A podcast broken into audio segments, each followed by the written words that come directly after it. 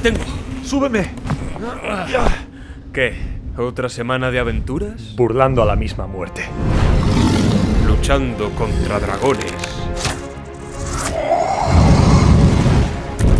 Explorando profundas cimas. Donde no han llegado ni los enanos. A la caza de templos y tesoros malditos. Selvas, pantanos, mares. Lugares nunca soñados. Donde reinan corsarios y piratas. A golpe de cañón y tajo de espada. Más allá de oasis o desiertos.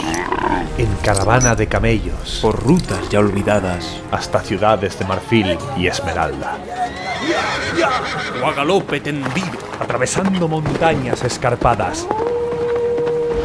Resiste. ¡Aguanta! Hemos llegado. Aventureros, truanes, Pícaros, exploradores. regocijaos. Tomad asiento. Sed bienvenidos Al refugio. del Sherpa. Pablo, Tell me. Tengo que empezar el episodio así. Then, today. Es que no se escuchan los aplausos aquí. Y dirás, ¿por qué aplaudes? Pues mi- mira, iba a aplaudir de todas formas, ¿vale? Había dos motivos por aplaudir hoy. Uno era que después de, de lo- de cómo yo dejé el último capítulo di- diciendo, Pablo, hazme caso, que ahora se han planteado unos conflictos de los que los guionistas no pueden huir como han estado haciendo durante toda la temporada. Por lo tanto, me gusta ver a dónde llega. Entonces, si efectivamente no huían de estos conflictos y los abordaban de manera correcta, pues al menos el episodio iba a estar guay, iba a estar bien y aplaudiría. Y en el otro caso contrario, si hubiese sido una mierda y de verdad habrían logrado huir de un conflicto ineludible, habría que aplaudirles porque ni haciéndolo mal a propósito serías capaz de huir de tales conflictos. Por lo tanto, sea por lo que sea, hoy iba a aplaudir a los guionistas. Y también primero aclarar que estoy fatal de la voz hoy. ayer, a- ayer, de hecho, igual alguno que nos siga por Instagram lo ha podido ver en una historia que subí porque me equivoqué de cuenta de Instagram, que lo sepáis. Pero bueno, eh, ayer tuve un concierto y estuve ahí dos horas cantando a pleno pulmón. Y estoy un poquito afónico, pero estoy de- eh, perfectamente, ni enfermo ni nada, así que aquí vengo con toda la fuerza, pero habrá muchos gallos, aviso. Hay, hay que aclarar que estuviste en un concierto que tú participabas en el Ah, concierto. claro, claro, o sea, era yo el músico, Ese es, sí, ese claro. es el matiz. Sí, sí. bueno, es que ya lo daba por, lo doy como por hecho, porque toda la gente de mi alrededor lo sabe, pero claro, igual la gente que aquí escucha no. Bueno, la verdad que este ha sido... eh, Antes de nada, aprovechar ya que has mencionado lo de las redes sociales para recordarle Sí. a la gente y a los que no lo sepáis para informaros de Como ello. hila, que hila, Pablo. estamos- como las hilanderas. Mm, recordaros que estamos en Twitter, que estamos en Instagram, que estamos en Twitch, que tenéis también nuestra cuenta de YouTube, que subimos los episodios no solo a iVoox, sino también a... Iba a decir a Podium Podcast. ¿Qué, qué, qué mierdas estoy diciendo? Ah, bueno, a Anchor, Ah, ¿no? Que es una plataforma Anchor, que nos a- lo a distribuye. Spotify. A Spotify, a Apple, a Podvine, a, varios, Google Podcast. Nos podréis estar escuchando, pues. Es verdad que iVoox es la principal donde más audiencia tenemos y donde tenemos todos los episodios de, de la pasada temporada y por supuesto de esta nueva. Y en las otras, pues eh, es como que nos hemos iniciado hace, hace menos tiempo. Pero nos podréis escuchar por todas esas plataformas y seguirnos también por esas redes sociales. Ahí estamos, el refugio del Sherpa, en todas ellas. Y como iba diciendo, este episodio, el número 5, si no me equivoco, Seis. ¿verdad? El 6, me equivoco. me equivocaba y era el 6. Creo que ha sido el mejor. El 3 también me gustó, no estaba mal, tenía sus cosas. Todos los episodios de esta serie tienen sus cosas, pero bueno. Eh, ya tenéis ahí para escuchar lo que hemos dicho, no, no voy a repetirme. Sí. Pero sin duda yo creo que este es el, el más sólido y, y el que tiene más coherencia consigo mismo, aún no siendo perfecto, ni mucho menos porque arrastra ya fallos que, que no se pueden evitar. Algunos quizás sí, y aquí lo, lo único que hacen es acrecentarlo todavía un poco más, pero, pero bueno, es más inevitable que, que evitable. Llegados a este punto de, de la serie, lo que ha sido sembrado es lo que hay. Ya no se puede, ya no se puede cambiar y hay que jugar con ello, pero al menos este episodio, mm, en algunos casos, pues lo juega de, de mejor manera. Yo estaba un poco asustado además porque... Y ahora entraremos... De hecho es un episodio que casi podemos analizar linealmente. Claro. Porque es una trama o una trama y media que al final se juntan. Podemos ir en orden cronológico. Pero yo estaba asustado porque es un, episodio donde hay mucha batalla. Claro, yo al principio no lo sabía. No sabía si la batalla era media hora, 15 minutos o tres cuartos de hora. La batalla se va alargando. Y claro, el primer encontronazo que tienen con los orcos se resuelve muy rápido. Y yo dije, como aquí acabe la batalla y maten a los orcos así, iros, iros a tomar. Claro. y, y me asusté, dije, Claro. a que, a que, a que se lo ventilan así. Y luego resulta que no, la batalla continúa. Y la, acaba- y la batalla es como que vuelve a acabar. De forma un tanto temprana. Y me volví a asustar en plan. Como los guionistas lo hayan dejado así. Y no, la batalla continuaba. Entonces es como que me iban dando pequeños infartos. Y luego veía que los guionistas, al menos en este episodio, eh, parece que no eludían. No eludían el verdadero conflicto. Entonces ya me he quedado. Al final del episodio yo me he quedado más tranquilo. y ahora entraremos a hablar de, de todo esto. Eh, sí, bueno, lo que yo decía en el anterior episodio, los que lo hayáis escuchado, eh, que, no, creo que fuera posible eludir el conflicto, ¿no? Y más menos aún un conflicto bélico, ¿no? Que es algo tan, tan importante, sobre todo en una novela de fantasía épica como, como El Señor de los Anillos, que no estamos hablando de, Juego de Tronos, en la que, pues, un, incluso un, intento frustrado de, de. ¿Cómo se llama? De un asedio puede ser incluso dramáticamente más interesante, ¿no? En, en una serie como, como Juego de Tronos. Pero en El Señor de los Anillos, cuando hay conflicto bélico, tiene que haber conflicto bélico. Porque querem- tenemos que ver a los elfos luchando, a los orcos muriendo. Porque siempre pasa eso, ¿no? Principalmente. Pero bueno, eh, a mí también me dio ese microinfarto al principio y yo dije, uy, uy, uy, uy, uy, uy, cuidado que lo han conseguido los guionistas, han conseguido hacer lo imposible. Pero no, no, la verdad es que... Y además creo que lo, lo, lo solventan bastante bien. O sea, esos... Hay, algunas cositas que se pueden matizar, pero esos parones de, uy, aquí parece que acaba, pero vuelve, parece que acaba, pero vuelve, pero están bastante bien, bien acotados, creo yo. Yo creo que es muy autoconsciente. Yo creo que los guionistas han dicho, hemos eludido el conflicto durante cinco episodios, vamos a aprovecharlo ahora y hacerles creer que lo hemos vuelto a hacer. Joder, pues entonces es mejor todavía de lo que pensaba. Yo creo que, que es casi metalingüístico lo que han hecho. A ver, Carlos, vamos a, vamos a ir por, por orden. Sí, te voy a pedir un poco La de ayuda porque hoy estoy un poco tontito, ¿eh? Vale. Ok. La historia comienza. A ver, quizás me salto alguna escena Ajá. al principio. No sé si empezamos primero en los barcos de los numeroneanos. No, no, me lo acabo de inventar. No, es bueno, está bien. Has dicho, ah, has dicho nu- numeroneanos, pero es numenoreanos, ¿no? Pero da igual. Numenoreanos. Está bien, joder. Bueno, Sí, bueno, sí. bueno, bueno, bueno. Eh, Bueno, bueno. De los, bueno, de los señores estos con Galadriel que vienen en, en los barcos a, a la Tierra Media a prestar ayuda y servicio. Ajá. No sé si empezamos con esa escena. Eh, No vemos a Isildur con los caballos.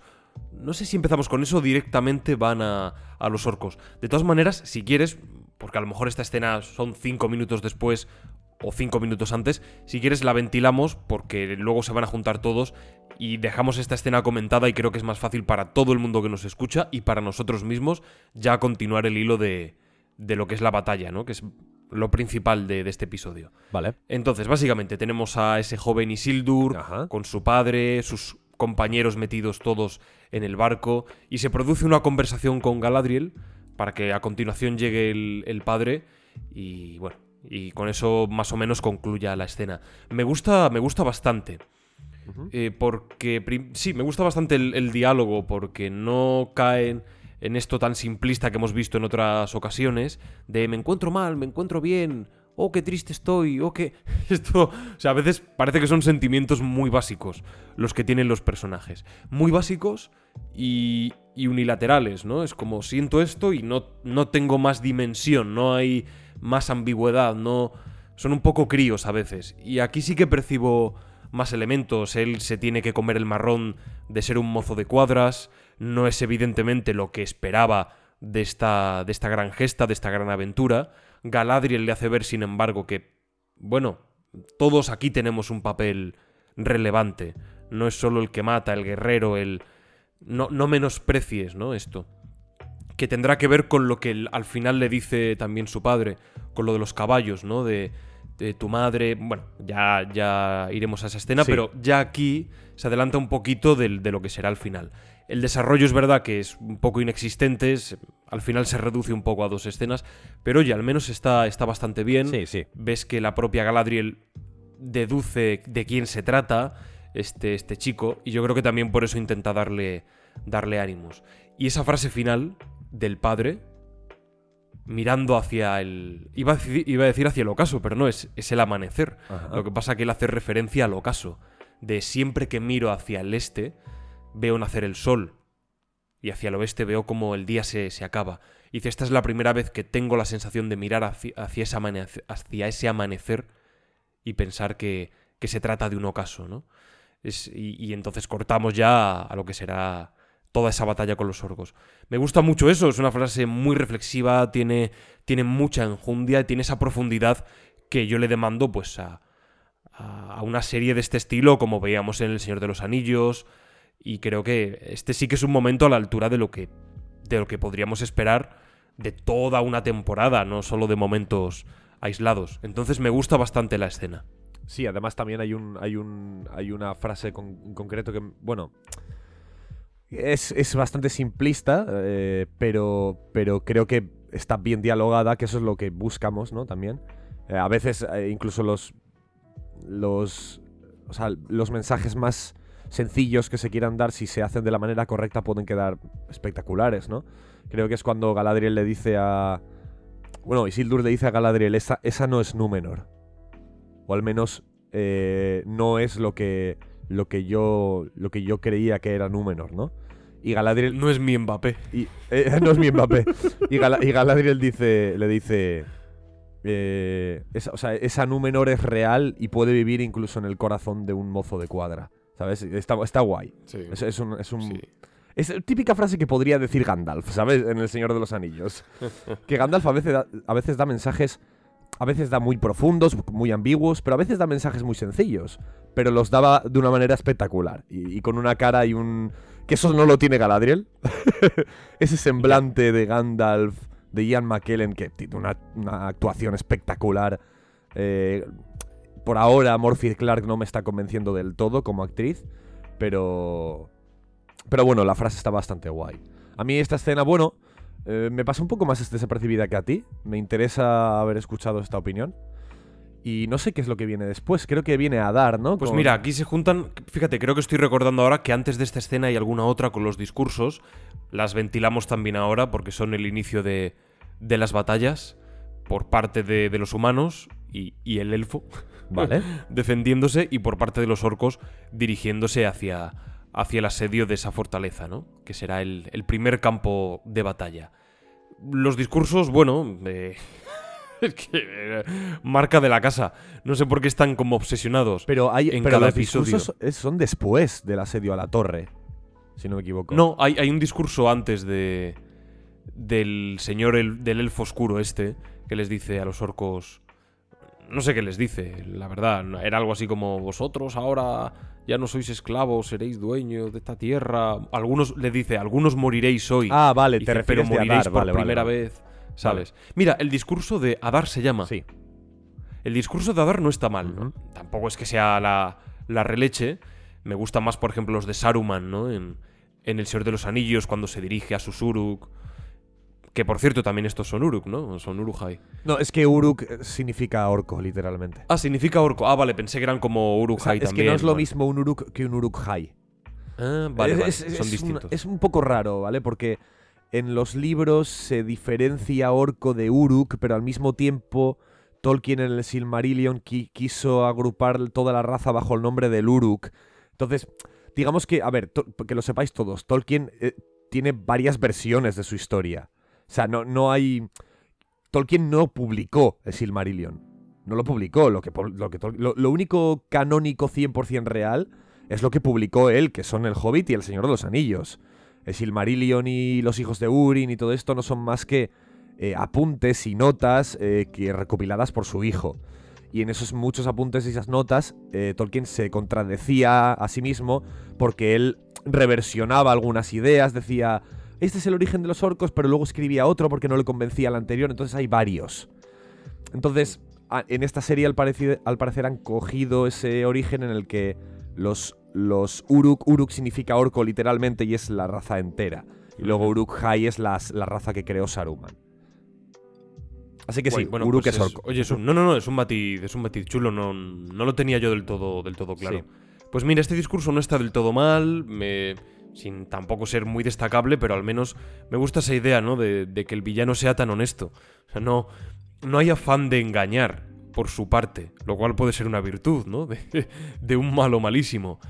Es honesto con ellos, ¿no? Él habla de sus hijos y, como tales, pues eh, le- les trata comportándose como un padre y mirando por ellos y diciéndoles, oye, algunos vais a morir hoy, no, no os lo voy a negar, pero sabed que hoy, por primera vez, moriréis como, como dueños de esta tierra, ¿no? O libres, o bueno, un símil, un símil de este estilo.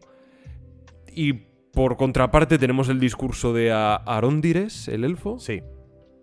que bueno, pues yo creo que con mencionar que da un discurso, creo que, creo que sí, está todo dicho. por supuesto.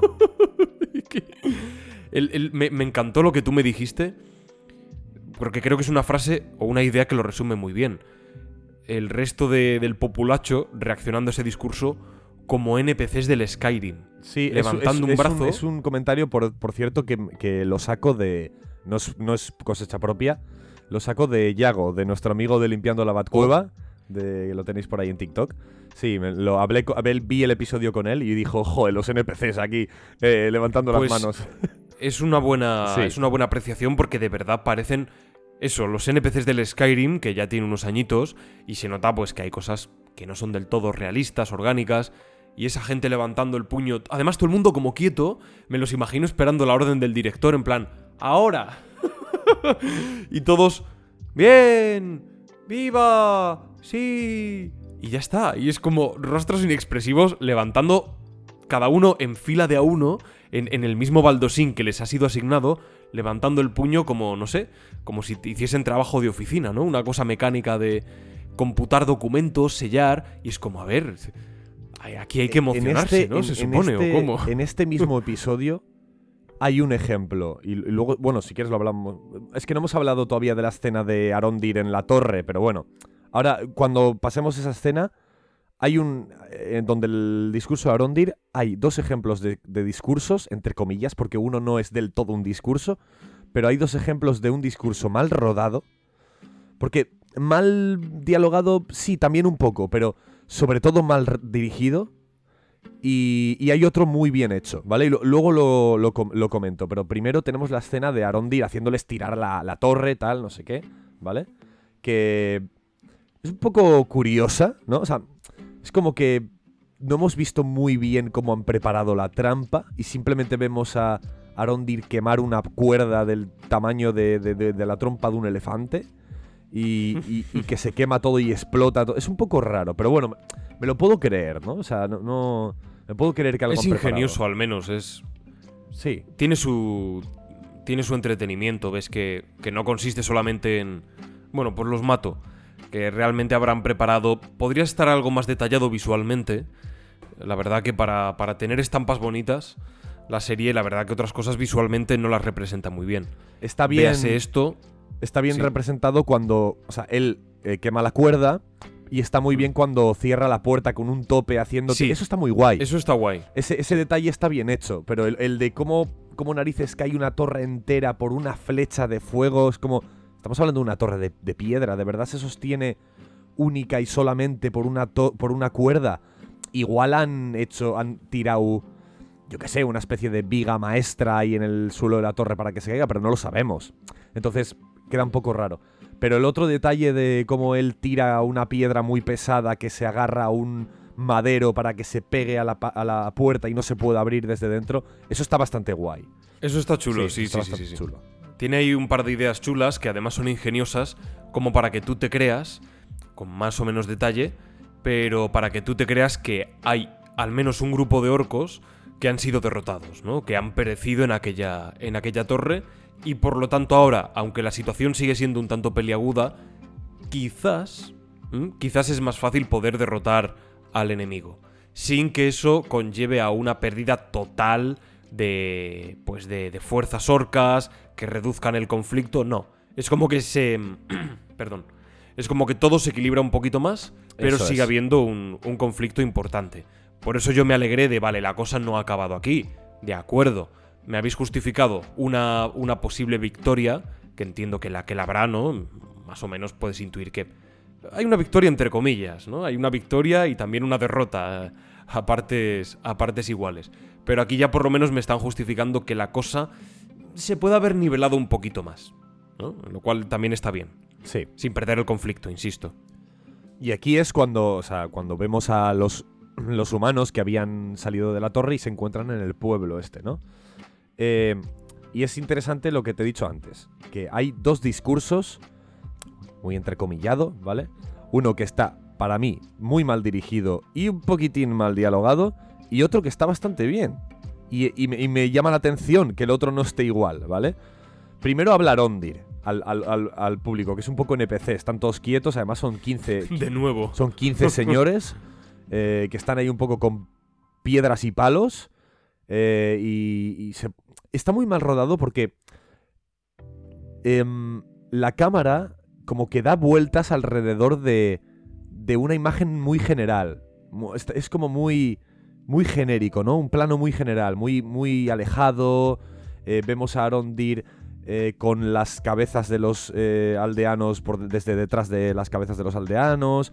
Es como que hay muy poca, muy poca, muy poco individualismo en esas imágenes. Es decir, ¿a qué me refiero? Luego hay un momento que se presta mucho a una escena que puede dar un poco de cringe, ¿vale?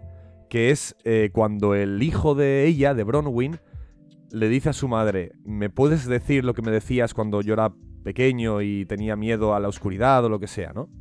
En ese momento, que, es, que no es ni un discurso, es ella le dice algo a él, está rodado de una manera como se rodaba cuando Theoden eh, le, le decía a su... Cuando le ¿Sabes en la película, en la segunda película, cuando le están poniendo la armadura en el abismo de Helm antes Sí, de la batalla? Sí, sí, sí. y se pone a dar un discurso para, para sí mismo y para el tío que le está poniendo la armadura.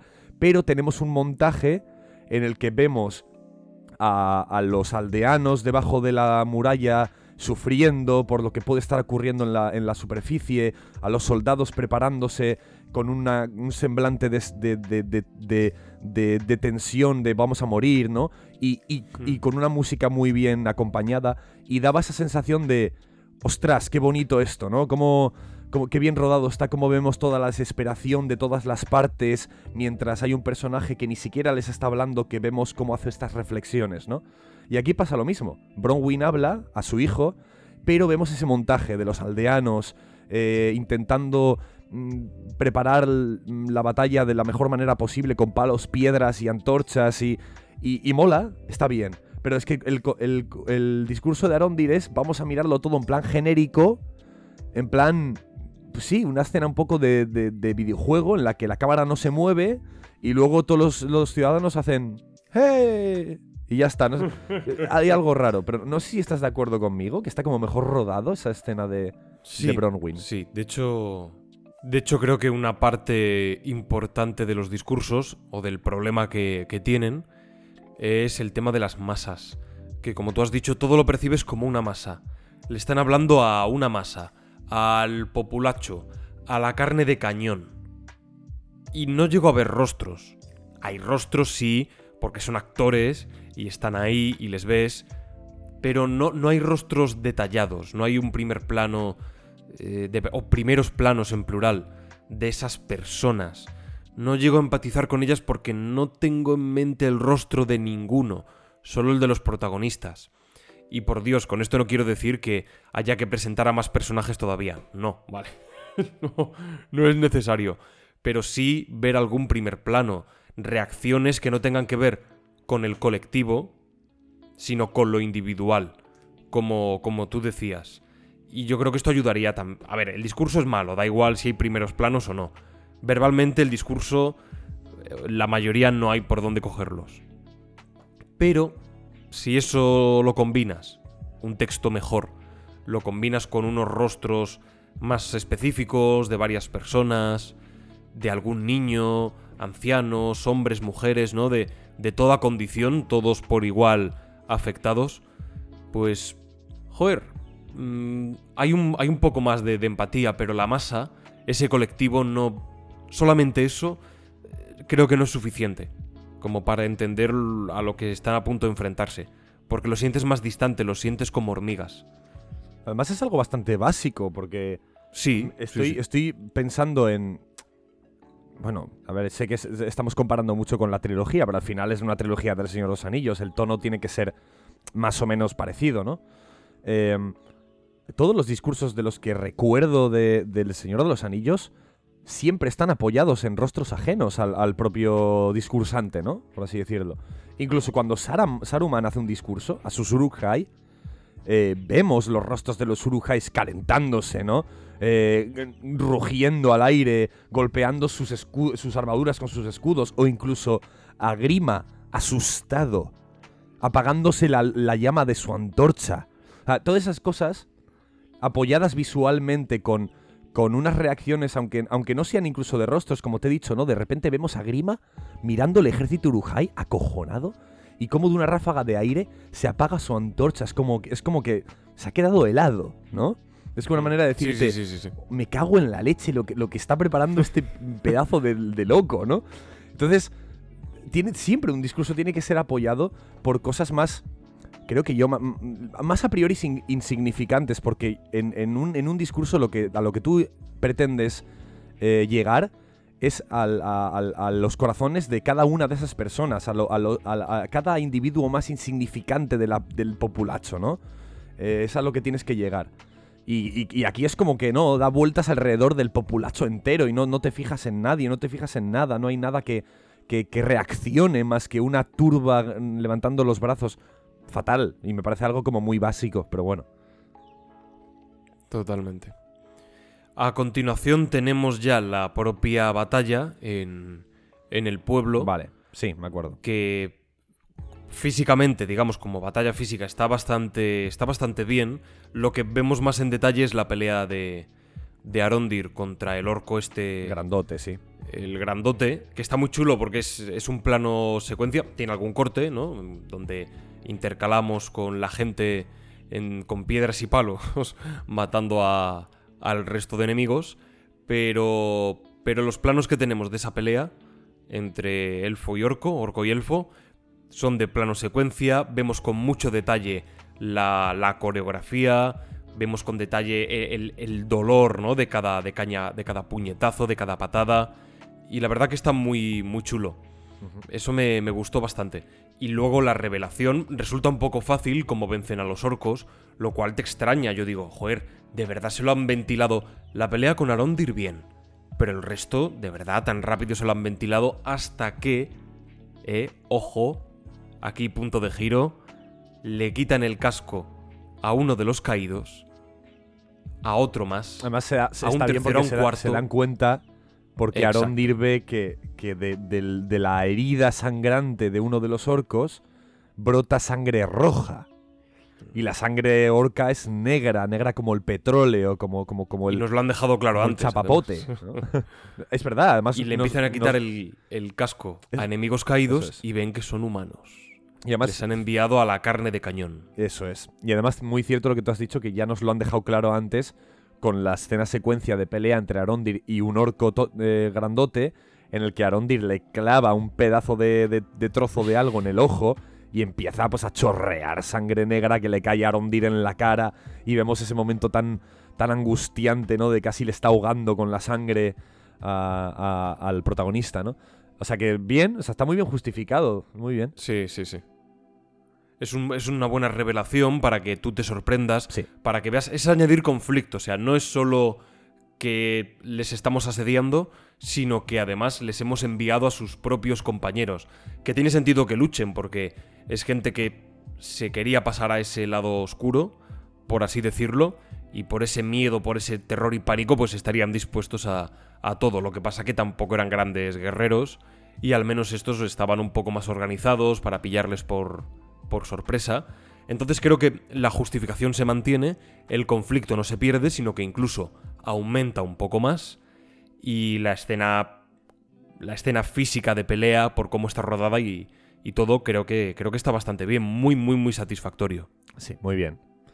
Y, y aquí es cuando vuelven a atacar los orcos en plan, jaja, estábamos escondidos, esperando a, que ganarais a, vuestros compañeros humanos, ¿no? Y llegan todos los orcos con Adar, ya se tienen que esconder todos dentro de la posada porque es que ya no hay otra. De hecho, es bastante... Esta escena me ha gustado mucho porque es, es muy dolorosa, ¿eh? Como eh, empiezan a caer flechas sobre todos los humanos antes de llegar a la posada. De hecho, le, le, cae dos flechazos a la chica Bronwyn que está a punto de morir. Eh, está bastante guay, es bastante dura, ¿eh? A mí me ha, gustado mucho ese momento. Y ya dentro de la posada es cuando Adar se hace con la espada, ¿verdad? Exacto. Curan a, a la pobre mujer a punto de, de morir, Sí. le cauterizan la herida y es entonces cuando los, los orcos entran, ¿no? Es esa... Parece que todo iba a, a buen puerto eh, en ese segundo... O sea, parece como que nos encaminamos al, al clímax de ya hemos podido ganar, hemos podido vencer, pero ¡pum! Segundo punto de giro, ¿no? Resulta que, bueno, realmente el segundo punto vendría más adelante, pero parece un segundo punto de giro por aquello de de pronto la cosa se tuerce todavía más y cuando parecía que todo se, se abocaba al final, resulta que no, que no hemos vencido, que el final todavía no ha llegado. Está a punto de llegar ahora y no, y no va a ser un buen final para nosotros. Entonces todo se tuerce aún más, con esos flechazos, con la entrada de, los orcos ya en la taberna y, tío, la escena, las escenas, son varias, en las que se ponen a asesinar a personas de manera lenta, fría, tan visceral. Vemos cómo introducen la espada lentamente en los humanos, vemos la reacción de los humanos con ese grito sordo de dolor, cayendo al suelo, ensangrentados. O sea, hay... En esa lentitud hay crueldad y, y lo sientes, es muy Te visceral. digo una cosa, hay, di- hay dirección en este episodio, ¿eh? Sí, en este episodio sí hay y, dirección. y han- ha habido cambio de director, ¿eh? Por cierto. O sea, Ha habido sí, cambio. Los dos Me lo primeros creo porque se nota. Los dos primeros episodios fueron de J. Bayona. Los tres siguientes fueron de Wayne Cheyip. Y este es el primero. No, no, no, me, no me acuerdo del nombre todavía porque solo lo he leído una vez. Pero por el nombre sé, creo que es una mujer. Y lo ha dirigido bastante bien. este episodio Sí, está. la muy verdad que aquí sí que noto más dirección en, en este sentido, ese, ese aguantar el plano hasta que le introduce la espada al final del todo con esa lentitud.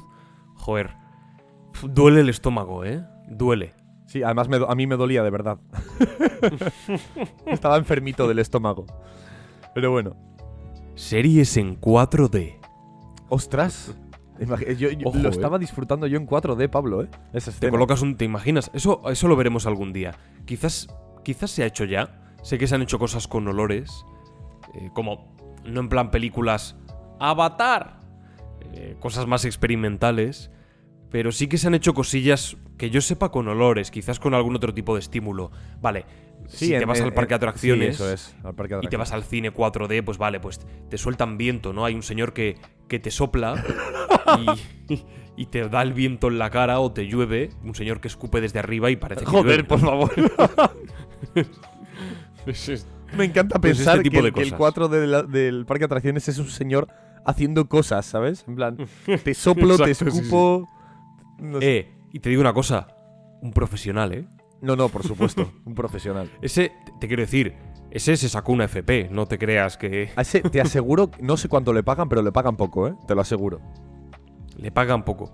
Paguen lo que le Yo paguen, creo que le algún día se harán cosas de este tipo a un nivel más, más mainstream, por así, por así decirlo. Pero bueno, Este es otro tema. ¿Y quiénes llegan? ¿Quiénes llegan? ¿Llegan, a trote y a galope? Los. No, espera, los, los. Lo- lo- los romanos. Lle- Llegan los, los mamelucos.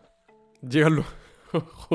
¿Te imaginas que de pronto salen mamelucos en la serie? Que lleguen mamelucos, lleguen cosacos, lleguen la legión del águila, del, de, de- de, yo qué sé, de, de Rómulo y Remo, ¿sabes? Y lleguen, y lleguen los soldados estadounidenses del, del día D, del del desembarco de, de- también los guerreros águila de, de, de- de Moctezuma, ¿sabes? No, te digo una cosa, Los, yo los tercios españoles. debería haber alguna película ya de, un- de una maldita vez en la que hagan esto, tío. Debería- Me estaría súper guapo. Sería guapísimo. Por el puro entretenimiento, ya una guerra mundial de la historia, ¿sabes? En plan, eh, eh, el, el desembarco Normandía contra los mamelucos y, y, lo- y los carros egipcios, ¿sabes? no sé, sería increíble. Pero bueno, llegan a galope los Ay, Númenoreanos, eh, sobre todo pues eh, comandados por Elendil, Galadriel y Halbrand, ¿no? Aquí hay una cosa rara, Vale, qué cosa rara hay. que es que llegan a este pueblo un poco porque tienen que llegar, pero no tengo yo del todo claro cuál es la ubicación de este pueblo. Está justo donde desembarcan. O sea, es como se ve en el mapa, ¿eh? conviene que lleguen y llegan, ¿no? Es como Bueno, se ve en el mapa, ¿eh? Está bastante cerquita. Sí, se ve en el mapa, pero es extraño, ¿no? Es como, bueno, es, es más es más por conveniencia que otra cosa, ¿no? Tienen Sí. que llegar y, A- y tienen que sacar las castañas del fuego. A pesar de lo que voy a decir ahora, estoy más o menos de acuerdo de que es un poco más por conveniencia. Pero, pero sí que es verdad que sabemos que Halbrand desde esa zona, que él sabía que Adar Mm. Sí. estaba por ahí, Eso es verdad. que Adar estaba por ahí, él lo sabía porque de hecho luego se nos confirma que le conoce, ¿vale? Cierto. Y además el, el desembarco por el, si no me equivoco es el río Anduin, por el Anduin eh, queda bastante cerquita de la zona. Sería más o menos el otro lado de las montañas de Ithilien y tal. Pero bueno, no nos pongamos a hablar de geografía de, de la Tierra Media, ¿vale? Pero bueno, sí, más que nada por... Quizás porque, quizás por, porque resulta un poco más abrupto, ¿no? Les hemos dejado de hace ya un buen rato, no les hemos vuelto a ver. Es que a veces, a veces la cosa es tan fácil como. Me lo voy a inventar, ¿vale? Por decir una tontería. Una escena de un minuto diciendo. Oh, señor, por aquí eh, las huellas indican que los orcos están cerca. Y a lo mejor simplemente con esa tontería, Acá- tú ya dices, Oh, oh, ya han rastreado el terreno, oh, Dios mío. ¿sabes? Sa- O sea, acabo de decir la primera tontería que se me ha No, ocurrido. no, es, a mejor, es mejor que el episodio 3 entero, o sea, lo que me acabas de decir. El episodio 4, Es- perdón. Es to- to- solo a esa veces frase es con mejor. tonterías de este tipo resuelves cosas, Sí, sí, sí. ¿sabes? Y bueno, llegan los numenoreanos. Pero antes tenemos un momento en el que Adar le coge al, al, al- al carnicero llamado Waldrek, ¿vale? Que me acuerdo. A de él, Waldrek. y le da la espada, ¿no? O no, bueno, no le, da la- no, no le vemos darle la espada, simplemente le vemos que le dice: Tengo que confiarte una labor, ¿no? Una tarea. Hmm. Y se, se- se para la escena ahí. Que luego está, está guay, pero luego hablaremos de eso. Sí, Porque está, es- está guay porque está justificado, Sí. pero al mismo tiempo consiguen que se te olvide. Sí, está y que muy te guay. sorprenda. Está porque a mí me sorprendió. A mí Yo también. fíjate que yo, yo suelo ver estas cosas, pero como hay, como hay tanto contenido a continuación, porque hay conflicto, Sí. hay, hay diálogos que están bastante bien, hay chicha, pues consiguen que esto se te olvide. Y al mismo tiempo te lo han presentado, o sea, tiene una justificación con, con algunas cosas muy extrañas de por medio, pero al menos esto tiene una conexión y, y te sorprende. No está mal. Luego voy a hablarte de esa, de esa sorpresa porque me quedé, me quedé- Luego te digo, ¿vale? El momento en el que me quedé yo muy loco. Pero bueno, Ya, supongo que es lo mismo que estoy Sí. pensando yo. el caso es que. Que sí, que a lo mejor tiene una justificación, pero es, es muy. O sea, es, es por la cara. ¿El qué? ¿El, qué? ¿El qué? Lo que estamos pensando. Creo que no estamos pensando lo mismo, ¿eh? ah, no estamos creo, pensando lo mismo. creo que sé lo que estás pensando y también hablaremos de eso, por supuesto. Pero yo estaba pensando en otra cosa y es positiva, ¿eh? Pero bueno, No, no, lo mío es negativo. ya, ya lo sé. Sé de lo que vas a hablar, es- no te preocupes. Es una idea de. O sea, es de las mayores idas Sí, de sí, olla lo sé. de, la, de toda la temporada. Lo sé. Pero, O al sea, me- fíjate- pero al menos mola. Sí, sí es verdad. Al- a ver, al menos lo que desencadena está guay. Porque es más conflicto todavía. Entonces es bienvenido. Pero es verdad que, que hay un detalle y, y quizás no era tan difícil de resolver. No, no lo era. Pero como lo han resuelto, ha sido por, por elipsis. Es como, ah, ha habido una elipsis y en las elipsis hay magia, ¿sabes? Estamos en la Tierra Media, pero la magia realmente... La, Está en la elipsis. La magia no emana de los anillos de poder, de, de esas piedras refulgentes que hablaban en el episodio anterior, ¿no? De los, de los Sigmaril, ¿no? mi- ¿Cómo se el llama? Mithril o el Silmaril, sí. La magia no está ahí. La magia está en la elipsis. ¿eh? El, el confundus. El confundus. El, el- el expeliermus. La magia no está de- realmente en la varita, en el hechizo. La magia está en la elipsis. La elipsis desprende magia. Y a través de la elipsis ¿eh? se pueden llegar a, resultados mágicos. Luego lo veremos. Vale. Aquí se sucede la escena.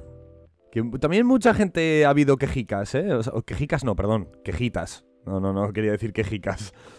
También quejica. Sí, bueno, quejicas siempre hay, pero en este sentido, pues mm, pueden tener parte de, de- de razón. Pero bueno, Eh, se sucede la escena de persecución porque Adar se pone a huir con la espada, ¿no? Y, y es el momento en el que Arondir le dice a, a Galadriel, mi señora, que no huya con ese objeto. Entonces a Galadriel le empieza a perseguir y Halbrand también se pone a, a galope por detrás, ¿no? La escena de la persecución está guapísima, con la, música está, Sí, está guapísima. Sí, sí. La música que, que es única de esa, de, esa, de esa escena está chulísima, me quedé muy loco. Y la frase en élfico que dicen. Oh, oh, oh, eso te ha recordado al Señor de los Anillos, ¿no? Te ha recordado. Es la misma frase que sí, dice hombre, sí, sí, sí, sí. sí. Arwen al su caballo, a Asfaloth, que dice Norolim Asfaloth, Norolim. Pues eh, Galadriel le dice lo mismo a su caballo, le dice Norolim, ¿no? Y eh, al final no le acaba pillando ella, sino que Halbrand aparece por el otro extremo del bosque, que es de lo que mucha gente se ha quejado. En plan, ¿cómo coño si Halbrand venía por detrás? Aparece desde el otro lado del bosque, ¿vale? A mí me parece una tontería de queja. A ver. Eh, se ha visto en la persecución que han podido dar muchas vueltas, que Halbrand ha podido tomar un, un rodeo, que no tiene mucho sentido esa queja porque la persecución puede haber durado 25 o 30 minutos, perfectamente. Eh, pero bueno, está muy guay. Es, es absurdo. Está de muy hecho, guay. está bien porque aquí se invierten los polos. Tenemos una primera escena en la que, ya con el elfo oscuro en el suelo, con Adar. Tío, es que hay muchos nombres que me parecen iguales. Perdón, a veces dudo. Ya con, ya con Adar en el suelo, eh, el tío este, eh, el personaje este que no me interesa mucho, lo va a matar. Halbrand, sí. Halbrand. Si es que hablo por sí, la elfa, sí, el que no me interesa mucho, sí, el elfo oscuro. Sí, Mucho- Frodo y mucho- Sam. muchos escuch- te escucharían y dirían, ¡Oh! ¿Estás llamando a Arondir el elfo oscuro? ¡Eres un racista! No, no, no. Se está refiriendo, se está refiriendo a Dara, ¿vale? Exacto, exacto. El elfo literalmente oscuro, de magia oscura. Sí. ¿eh? De magia oscura, o como a mí me gusta decir, elipsis oscura. Pero bueno. Eh, Sí, sí, yo también, yo también vi esa- ese momento y le dije a Yago, ¿qué pasó aquí? bueno, da igual, sigamos. el caso, que me enredo, que me enredo. Me gusta porque Halbrand va a matarle, Galadriel se lo impide, y luego, como, como veremos un, un par de escenas después, los polos se invierten. Será Galadriel la que quiera matar al elfo y Halbrand quien se lo impida.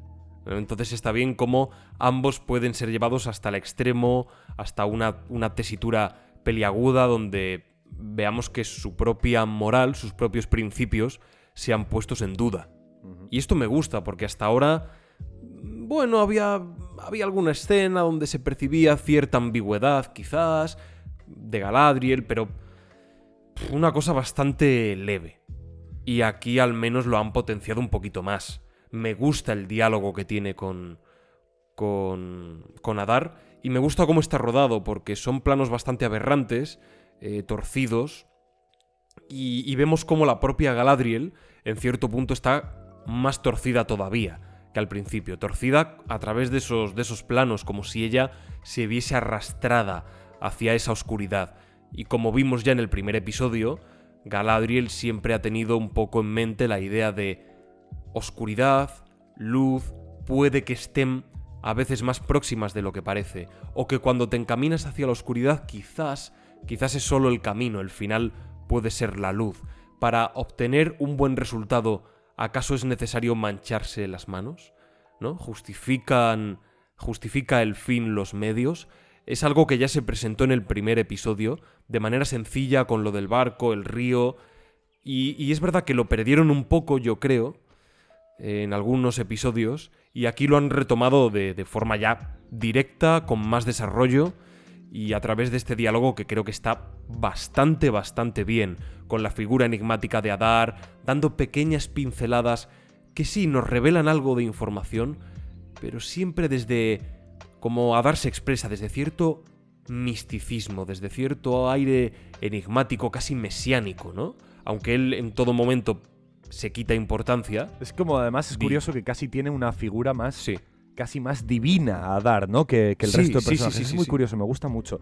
Y la Y él se la resta, dice, no, son, son mis hijos, tal, como si él al mismo tiempo se, se rebajase, no quiere darse tantos, tantos aires. Y me gusta el conflicto eh, dialéctico, porque aquí Adar en todo momento tiene las de ganar. Adar es astuto, es inteligente, y cada una de sus palabras se clava como un puñal. Adar está muy bien dialogado. Y la frase, muy bien. la frase lapidaria a Galadriel, o sea, la frase que a Galadriel literalmente Sí. ya está, has perdido la batalla dia- eh, dialéctica contra Adar, es me satisface saber, con la voz esa que tiene Adar, ¿no? Me satisface saber que no soy el único elfo arrastrado a la oscuridad. Es que, es ¿sabes qué pasa además con Adar? ¿Sabes qué me sucede? ¿Qué? que yo le escucho hablar, por cómo habla, por la actuación del pavo, es impecable. Es sublime.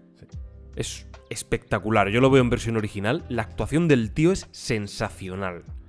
Y cuando le escucho hablar, yo dudo de lo que está diciendo. O sea, yo pienso, ¿este tío puede tener razón? ¿Este tío al final qué está reclamando? Un lugar en la, en la Tierra Media, ¿no? Un hogar. Vale, quizás no de la forma que, que se debería, pero... Pero oye, yo veo que, que sus exigencias tienen más sentido que las de otros personajes buenos, ¿no? Entonces me crea cierta ambigüedad. Y encima cuando Galadriel le responde, no, tu raza es un error, no deberían existir, dices, ¡Wey! ¡Uey, ¡Fascismo! Es decir, los orcos o este elfo oscuro son, no sé, son inferiores o les están tratando como inferiores, ¿no? ¿Son una raza oscura o, o les están tratando como tal o han llegado a ese punto por cómo les han tratado? Tengo ciert tengo dudas, tengo Sí. dudas de que estos villanos tengan razón, quizás no en las formas, pero en lo que reivindican, en lo que buscan. Adar consigue sembrarme esas dudas y que incluso cier- sienta cierto rechazo por Galadriel, por la protagonista, por... Y esto me gusta mucho, esta conversación es, si no la mejor de toda la temporada, de las mejores. Es, es fantástica. Lo, lo más curioso, además, es que. Quiero decir, hablando de términos de razas, ¿vale? Este conflicto de. X raza se considera inferior o, o peor o mejor que otra, se da en, muchos, en, en muchas historias de ficción e incluso se ha dado en nuestra vida, en nuestra historia real, en nuestro planeta real, ¿vale? Es, es- es algo, es algo que nosotros tenemos muy, muy, como espectadores, conocemos muy bien este conflicto, ¿no? El de, el de las razas. Y si hay, es que, es que es muy gordo lo que te voy a decir, ¿eh? Si hay un mundo en el que no puede estar más claro que de verdad una raza es oscura y maligna, es el de Tolkien. Si hay un mundo ficticio en el que no hay ninguna duda que de verdad esta raza es un error, fue construida por un hombre malvado que, que quería simplemente hacer una raza malvada para matar gente y que sean cosas negativas y muy, muy malignas. El único mundo que conocemos así es el... Bueno, el único no, pero es muy famoso, ¿no? Es el de Tolkien. Y curiosamente, es en el de Tolkien en el que Adar está consiguiendo sembrar una duda.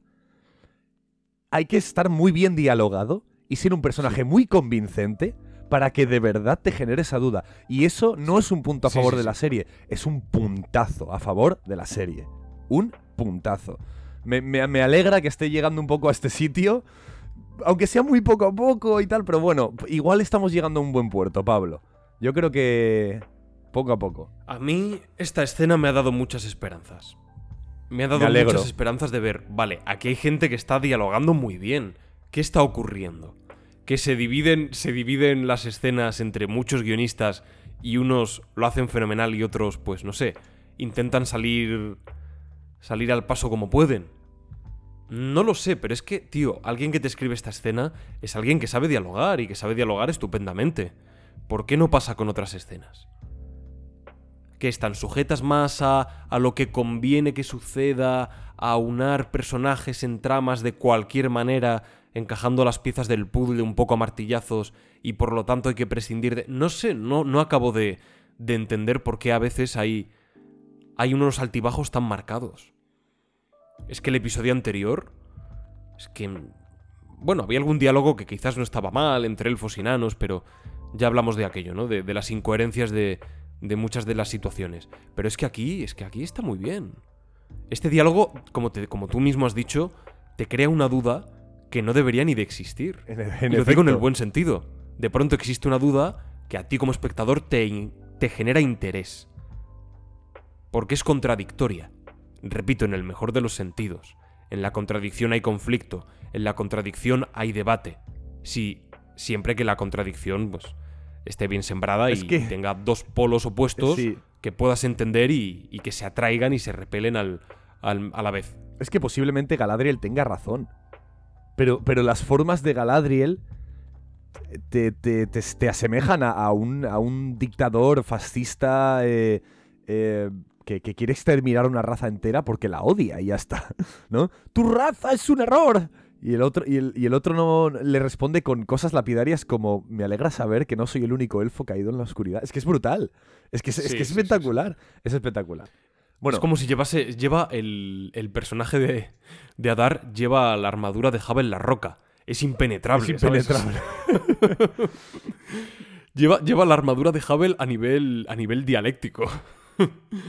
y esto nos lleva hacia el final del episodio. Bueno, hay un. Sí. Aquí hay una cosa que no sé si querrías comentar algo al respecto, Ah, que es Sí. que Halbrand conoce a Adar. Vale, sí. Iba, a iba a comentar, sí. Esto se- iba a comentar esto ¿Vale? y alguna otra escena entre Halbran y Vale, Galadriel. vale. Sí. Que bueno, ahora, ahora hablamos de Ahora esta hablamos escena. de eso, sí. Entre Arondir y el muchacho. Bueno, esa, la que, Que te- esa la quiero comentar yo. Vale, esto también lo quería comentar, ¿vale? Como estas escenas que son ya un poquito antes del final, pero que ya nos encaminan a- al clímax y la resolución definitiva del episodio. Vale, eh, Halbrand conoce a Dar. Yo creo que está claro que Halbrand no es Sauron ya, ¿no? O, o sí, no lo sé. Se puede convertir, a ver. No, no sé. A ver, son un poco unos capullos, porque en este episodio de alguna manera han quitado duda y luego la han vuelto a poner, ¿vale? Son unos capullos. ¿Por qué? Porque la primera vez que Halbrand y Adar se ven, Halbrand le, le dice, ¿te acuerdas de mí? ¿Vale? Y el otro es como, no, no me acuerdo de ti, eh, ¿qué pasa? Maté a tu mujer, maté a tu hijo, maté tal, no sé qué, y, y, y se cabrea y Galadriel tiene que pararle para que no lo mate, ¿no? Eh, y, ahí te- y ahí es como que puedes llegar a pensar, "Ah, si no se acuerda de él, no, no creo que sea Sauron ni nadie, ¿no? Será pues un típico panoli que tenía ahí encerrado y ya está, ¿no? En su momento. Pero es que luego, cuando Galadriel y Hal- Halbrand salen de ese granero en el que le tienen eh, atado, Adar le mira antes de que se larga y le pregunta, ¿y tú quién eres? Y Halbrand, sin darse la vuelta, se para y vuelve a salir de la sala. Todo esto después de que Adar explícitamente le diga a Galadriel, yo maté a Sauron, ¿vale? Porque esto no lo hemos mencionado. Pero No Adar, lo hemos mencionado y es muy importante. Adar es literalmente le dice, importantísimo. he matado a Sauron. Y, si- y- y- y- de repente, sin ningún motivo aparente, Adar siente curiosidad de quién es ese tío. Entonces, a ver, a un Maiar, a un ser divino como Sauron, tú no lo puedes matar. ¿Vale? O sea, lo, lo- lo- lo expulsas de la Tierra Media, pero por artes oscuras quizás pueda volver. Y quizás esto sucedió de verdad. Quizás Sauron eh, fue matado por Adar y luego volvió. ¿Sabes qué pasa? Hay otra cosa que ahora se está generando otro tipo de teoría por la, por la comunidad, ¿vale? Otra teoría que, que también tiene sentido. En la segunda edad en la que nos estamos ambientando, durante un tiempo, Sauron era bueno. Joder. ¿Vale? No es ¿En que, serio? Sí, no es que fuera ex- exactamente bueno, sino que cuando su señor fue derrotado, de alguna manera él intentó, eh, pues mira, yo ya no tengo señor, eh, las fuerzas del mal están acabadas, eh, voy a intentar ganarme el, el- el afecto de, de los dioses, de los tal, y voy a intentar ser, intentar ir por el buen camino, ¿no? Aunque luego, pues, poco a poco se fue corrompiendo otra vez y viendo su verdadero ser y tal. Por eso la gente está pensando, coño, tiene sentido que Halbrand esté intentando ser bueno, porque igual es Sauron intentando enmendar sus errores, como en, los libros y tal. Yo qué sé, tiene cierto sentido. Entonces están como generando la duda y al mismo tiempo volviendo a plantearla, ¿sabes? Mm, es curioso, ¿eh? De- genera bastante interés, la verdad. No sé muy bien qué pensar. No sé si es que se ha marcado un farol. Al final, bueno, al ya hablaremos de la escena final. Al- Yo creo que al final no queda dudas, ¿no? De que, de que no ha matado a Sauron, de que lo que están despertando es... Bueno, hablaremos en unos minutos de ello. Vale. Lo que, lo que sí está claro es que, que Adar está jugando con ellos. Sí. De una forma u otra, con más o menos mentira o siendo más indirecto o indirecto. Está jugando con ellos. Sí. Y está jugando con nosotros también, como, como espectadores. En efecto. Vale. A ver. Hay una escena. Hay un diálogo. Entre Galadriel Y Halbrand. A ver. ¿Te has quedado ahí como callado? No, no, no. Vamos a ver. Vale, ¿qué pasa? Hay un diálogo. Entre Halbrand y Galadriel. Donde vienen a decir que en el fragor de la batalla, Hmm, bueno, ha habido algo. Bueno. Como que algo. Bueno, ha habido sangre, ¿no? En la batalla ha habido. Ha habido pelea. Ha habido roce de espadas. Ha habido fluidos. Fluidos como decíamos antes, ¿no? La sangre, las vísceras. Pero ha habido algo más. Mm, ¿Qué ha habido, Pablo? ha habido. Joder. Ha. Ha habido cosas nazis. Censura, por favor. ha habido cosas nazis del amor. A ver, A ver. de pronto se sueltan mutuamente. He sentido algo en la batalla. Que me lo invento un poquito, ¿vale? Pero venía a ser algo así porque no recuerdo las palabras textuales. Vienen a decir, he sentido una conexión, una especie de tal, combatiendo a tu lado que, que ojalá pudiese abrazarme a esa sensación siempre. Y le responde el otro, yo también, ojalá, lo he sentido, no sé qué. Y tú te quedas a lo... Sí, es, es ¿A que mí? además está como extraverbalizado. O sea, es, es- es la, es la- es la mierda peor hecha del mundo. O sea, está, Es, que además, es muy mierder, ¿eh? de, verdad, de verdad que por lo que me nos han enseñado en los capítulos eh, anteriores con Halbrand y Galadriel, oye, pues me podría creer que se genere cierta química entre ambos personajes. Me lo puedo llegar a creer. En serio, yo, yo no... Fíjate, me cuesta llegar hasta ahí. Vale, vale, puede ser que te cueste. yo, yo me lo puedo creer.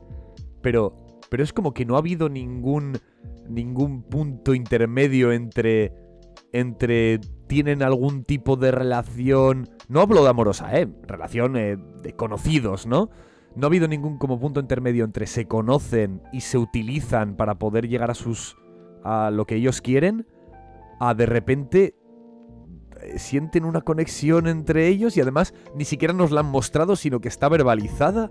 Yo no he visto ninguna imagen en el, en el episodio en el que los dos de repente hayan disfrutado peleando juntos o... No. De repente se sientan y he sentido una conexión contigo. ¿Cómo? O sea, es lo mismo que Red si ahora... flag, ¿eh? es lo Esos- mismo que- esos son red flags por todos lados. Te, te digo que es la mis- el, el mismo tipo de, de, de- Joder, ¿cómo se dice? De, de revelación que si de repente en vez de Galadriel ahí, si hubiese sentado a Arondir y Halbrand le hubiese dicho lo mismo. He sentido Sí, sí, sí, sí, una sí. conexión en la batalla contigo. Ojalá pudiese atar esa sensación a mi ser para el resto de mi vida, tal, no sé qué. Y el otro dijera, yo también la he sentido. Sería lo mismo, porque no hemos visto nada de eso. Entonces, no, no- no sé, es muy raro. Es una cosa súper random, completamente innecesaria y que carece de justificación. Yo me quedé a cuadros, dije, ¿cómo? Perdón. ¿Esto de dónde sale? Es que al ¿Qué? final, si Halbrand es Sauron, la batalla de Galadriel para derrotar a Sauron es para, para derrotar a su ex. Es todo. Todo es, es- es las historias del Tinder Sí. en la Tierra Media. Sí, sí, básicamente. El O sea, va, despecho. va- va a ir a por su, a por su novio que le, que le engañó. Le, en- le engañó y, y estaba por, por, por otro, por el de los anillos, ¿sabes? bueno, da igual. No, tampoco hay Y mucho que querías hablar también de la escena entre, entre el muchacho, que, que nunca me acuerdo del nombre. Eh, el Cío. crío. Cío, eso. Cío y. No me lo digas. A ver, es que, tío, se llaman igual Arondir, Arondir. Muy bien, muy bien. Arondir, ¿no? Sí. ¿Y cómo es el elfo oscuro? A, A dar. a dar. Es que no me fastidies, cabrón, tío, ¿de que- verdad te parecen parecidos los nombres? Halbrand. Es que todo empieza por A. No, pero Halbrand es Hay con como H, muchas tío. As por ahí, Ls, Rs. no, me parece bastante. me- sinceramente, ya dentro de que yo tengo mala memoria para los nombres, para otras cosas no, pero concretamente para los nombres, tengo mala memoria. Pero de verdad te digo que esta serie es, es un poco confusa con los nombres. ¿De verdad te parece Es más que- confuso Adar y Arondir que en El Señor de los Anillos Eomer, Eowyn, Theoden? Eh, ¿De verdad te lo parece? Me parece un poco más. Joder, eh, Gandalf, Galadriel, Glorfindel. eh, joder, me cago en la leche. eh. Bueno, Glorfindel es que no me acordaba. Boromir, Faramir, eh, Glor- te digo una cosa, Glorfi- Gol- ¿cómo es Glorfindel? Glorfindel, sí. Eso es nombre de dentífrico de... Pero, pero piénsalo. Sí, sí. eh, Glorfindel. eh, yo qué Es, sé. es que parece pasta de dientes. Gl- Glorfindel Protect. Es que sí, tío, que, que- que es verdad, parece de esto que te... ¿Cómo es de esto que haces? El Listerine.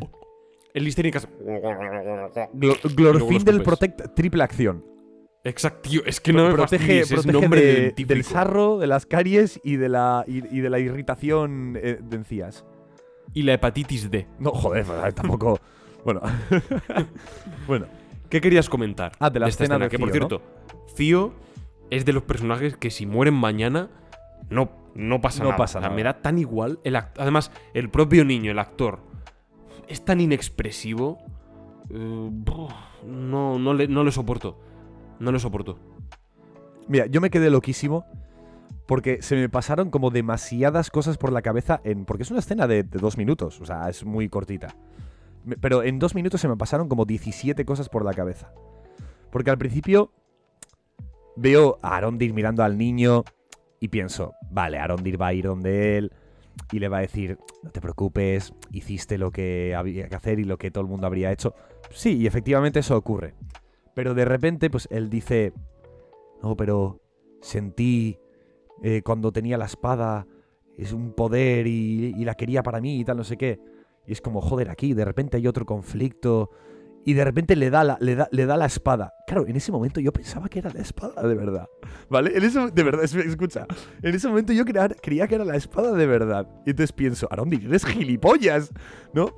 De, hecho, sigo pensando que es gilipollas, porque Arondir pensaba que era la espada, pero bueno, Arondir es imbécil.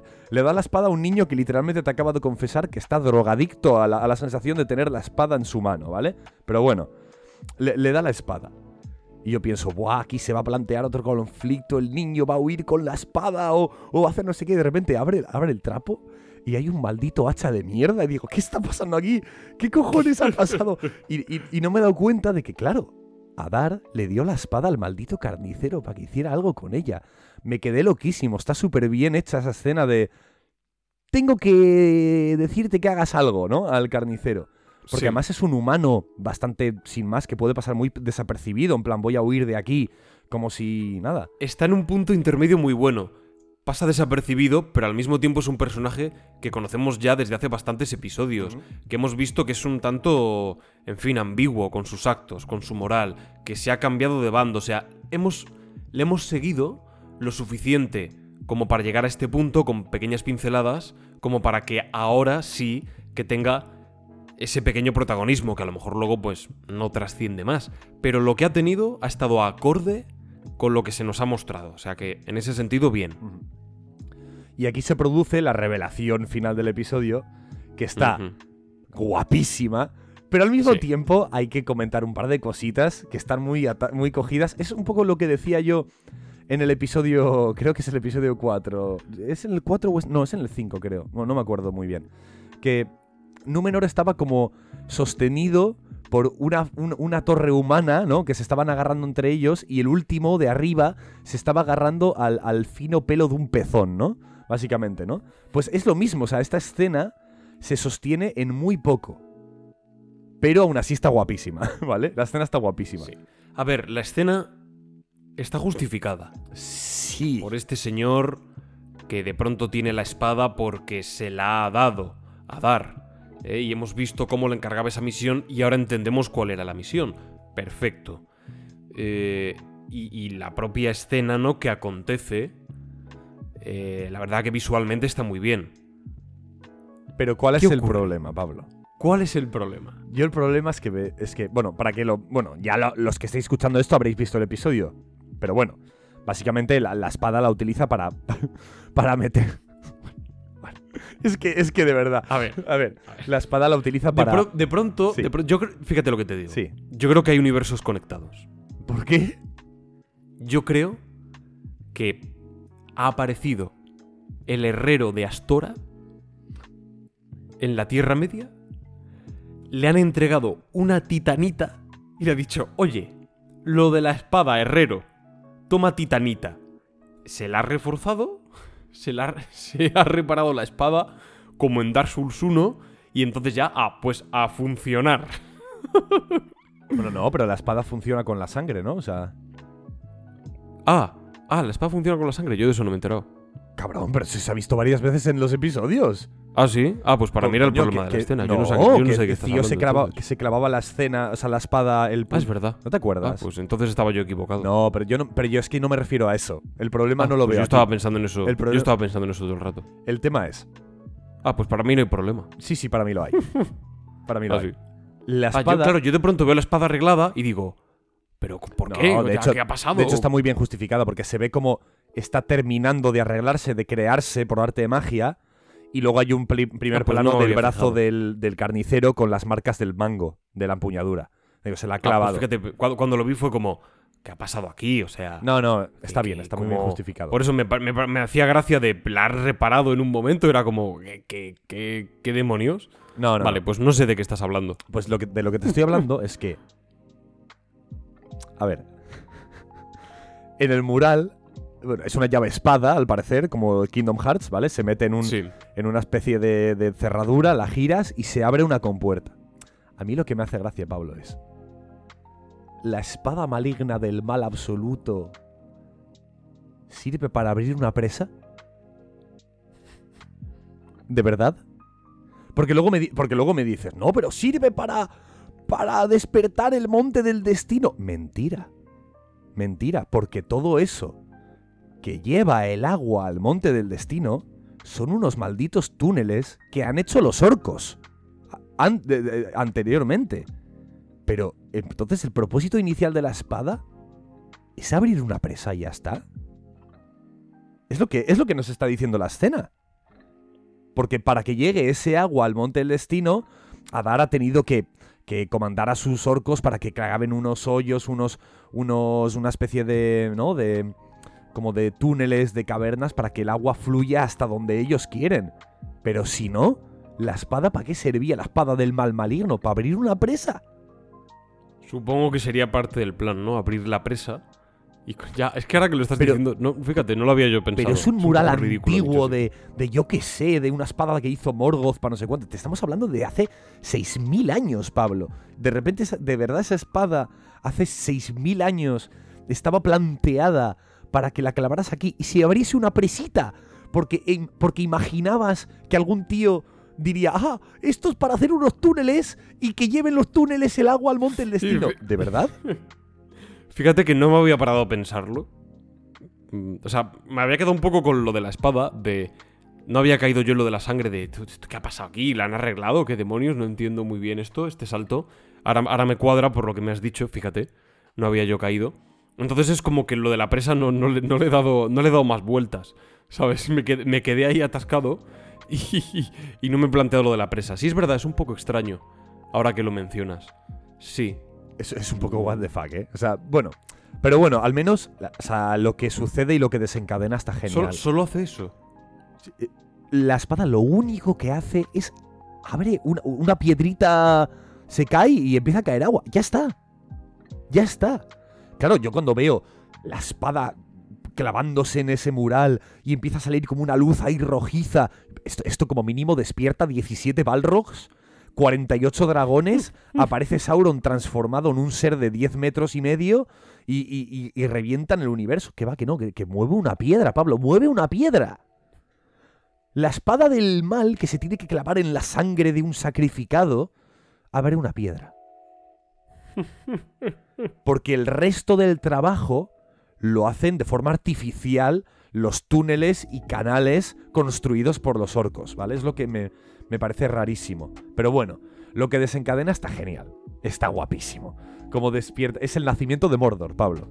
El monte del Sí, no, no, destino. no, ya, este- queda claro. el monte del destino en erupción. La escena, la verdad, que está muy bien. Entiendes además la construcción de todos esos túneles a que, a que obedecen. Visualmente es espectacular las cenizas, los fragmentos de roca y lava cayendo sobre la aldea y la imagen de. de. de Galadriel quieta frente a ese abismo de ceniza, mirándolo y diciendo, joder, eh, esto, esto es a lo que nos estamos enfrentando. Parecía que habíamos ganado, que habíamos logrado contener esta amenaza incipiente, que cada vez parecía ir a más.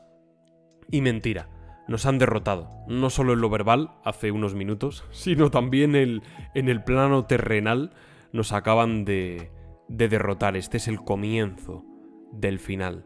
Y esa ceniza tragándose a Galadriel, propiciando la última escena del episodio, el corte a negro y créditos, la verdad que es muy épico. Está muy, está muy bien el final. Está muy, muy bien. Sí. Y aquí Sí, hay sí, una escena que a ti te parece un poco what the fuck, que es que en el montaje de el- la- la- lo- las rocas de lava, de magma cayendo y tal, ¿no? Toda la erupción del volcán, se ve como a corte de elipsis, Adar ha escapado. ¿Verdad? Es como un poco... ¿Cómo?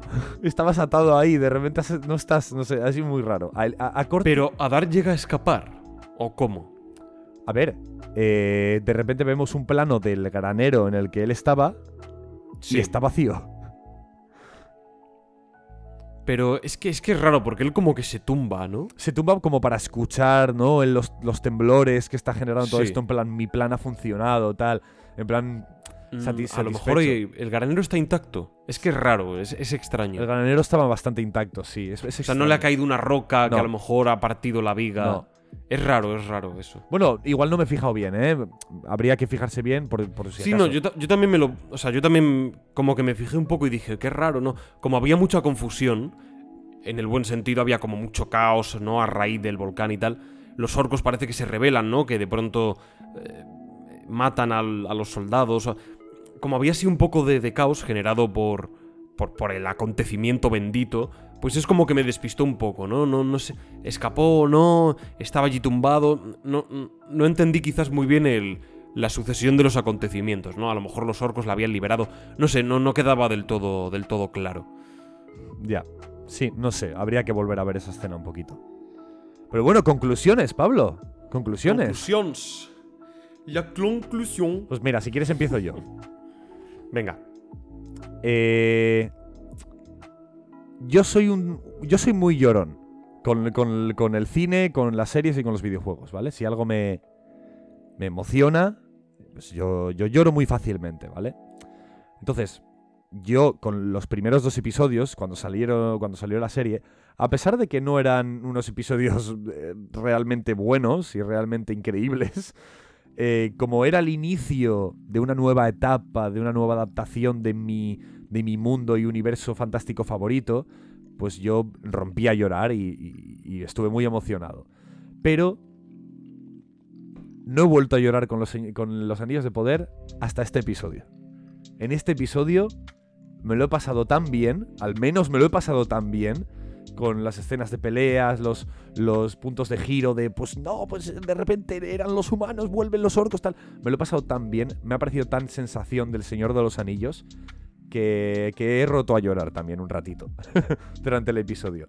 Así que pienso que, que hay muchas esperanzas en esta serie.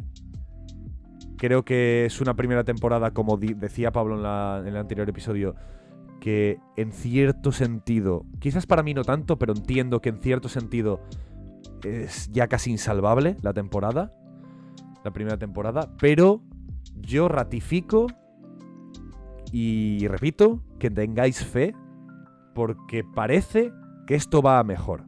Esperemos al episodio 7, que nos quedan aún a día de publicación de este episodio por 5 días. Y veremos qué tal, porque si vemos que al menos estos tres últimos episodios el clímax está bien tratado, quizás quizás la serie ya tenga pinta de que vaya vaya en el buen camino de verdad. A mí el episodio no me ha gustado porque no salen los pelosos. Eh, es el mejor episodio. Es el mejor episodio de todos. Mm, El tercero yo creo que es inmediatamente el, el segundo mejor. Dentro, por supuesto, de los fallos que tiene, porque los, los tiene, tanto este como el 3, como el resto, por supuesto. y, y me reafirmo un poco lo que dije, que es lo que tú has recalcado. Creo que ya hay cosas insalvables. Ya no. Ya no puedes recoger cable. Ya los episodios han estrenado con todo lo criticable que hemos criticado. Para eso, si queréis escucharlo, tenéis los episodios anteriores para, para no ir repitiéndonos. Aunque siempre recordamos alguna cosita. Eh, eh, podcast a podcast. Pero este, dentro de eso, mm, ha estado bastante bien. Tiene buenas escenas de acción. Alguna podría ser mejor al principio, ¿no? Decíamos la de la torre, con. Bueno, pero, pero todas tienen una, una coherencia y en todas hay lo que yo siempre reivindico, ¿no? En las escenas, en las escenas de acción, que son pequeños pulsos, ¿no? Que hay- exista más allá de, de espadazos entre unos y otros, que existan unas tramas, por así denominarlas, que tengan que ver con el conflicto físico. De hay un combate entre estos y aquellos en aquel frente, por la retaguardia de pronto se acercan los... Un poquito esto, ¿no? Que creo que está presente en este episodio. Y eso me gusta. Percibo algo más de dirección también. Y ya no solo dirección de, ah, qué bonito es este escenario, mira qué, qué fotografía, qué maravilla, ¿no? Qué, qué bonito paisaje. No. Creo que el cine es, es eso, pero también es mucho más. Y aquí sí percibo más sutileza en, en la forma de rodar algunos rostros, como el de Galadriel, con esa imagen más torcida, como comentábamos, la cruel lentitud con la que los orcos atraviesan a, los pobres aldeanos, ¿no? Esos planos aguantando hasta el último momento, ¿no? Eso, ahí también hay, hay una dirección. ¿Me da esperanzas? Sí, me da un poquito más de esperanzas ver este episodio. Pero para eso tendré que ver el siguiente. Porque hemos tenido tantos altibajos que, no puedo asegurar que el siguiente episodio irá en esta línea. Es más que justo. Veámoslo y en base a eso diré, oye, quizás el siguiente, que además el siguiente ya es el... El siguiente no, el siguiente del siguiente, ya es el último, ¿verdad? El séptimo y luego el Sí. octavo. Pues quizás ya el octavo concluye de manera más satisfactoria. Para eso habrá que seguir viendo y habrá que seguir analizando. Y bueno, y ya por último, es verdad que el clímax de este episodio está bien, el, el final final, o sea, lo- ya lo último, el- los, los últimos dos minutos, y lo que le antecede, es verdad que yo creo que ensombrece un poco más la, la trama. Eso de Galadriel con, a- con Arondir, ¿no? Halbrand. Halbrand, joder, macho. Con Halbrand, ese, ese pseudo amor extraño, lo que tú decías del elfo con el crío que le entrega... Eso lo han escrito otros guionistas. Es posible. Eso quizás lo ensombrece un poco, pero, pero bueno. tiene un buen remate. Bueno, eh, recordad que, que podéis, como hemos dicho al principio, seguirnos en Instagram, Twitter, Twitch, eh, YouTube, eh, TikTok, bueno, eh, Spotify incluso, si queréis escucharnos mejor allí que aquí, absolutamente Apple da igual. Podcast. Apple Podcast, Google Podcast, Podvine, pues, en todas partes estamos. Así que podéis seguirnos. Y caballeros, señoras y señores, el mal ha despertado. El fuego líquido brota del tan alto cráter del Monte del Destino. Así que nuestro paso apremia. Debemos apresa- a- apremiar el paso, porque el mal no descansa y nos pisa los talones. El mal ha despertado. Así que tenemos que correr a nuestro destino, a la cima del entretenimiento.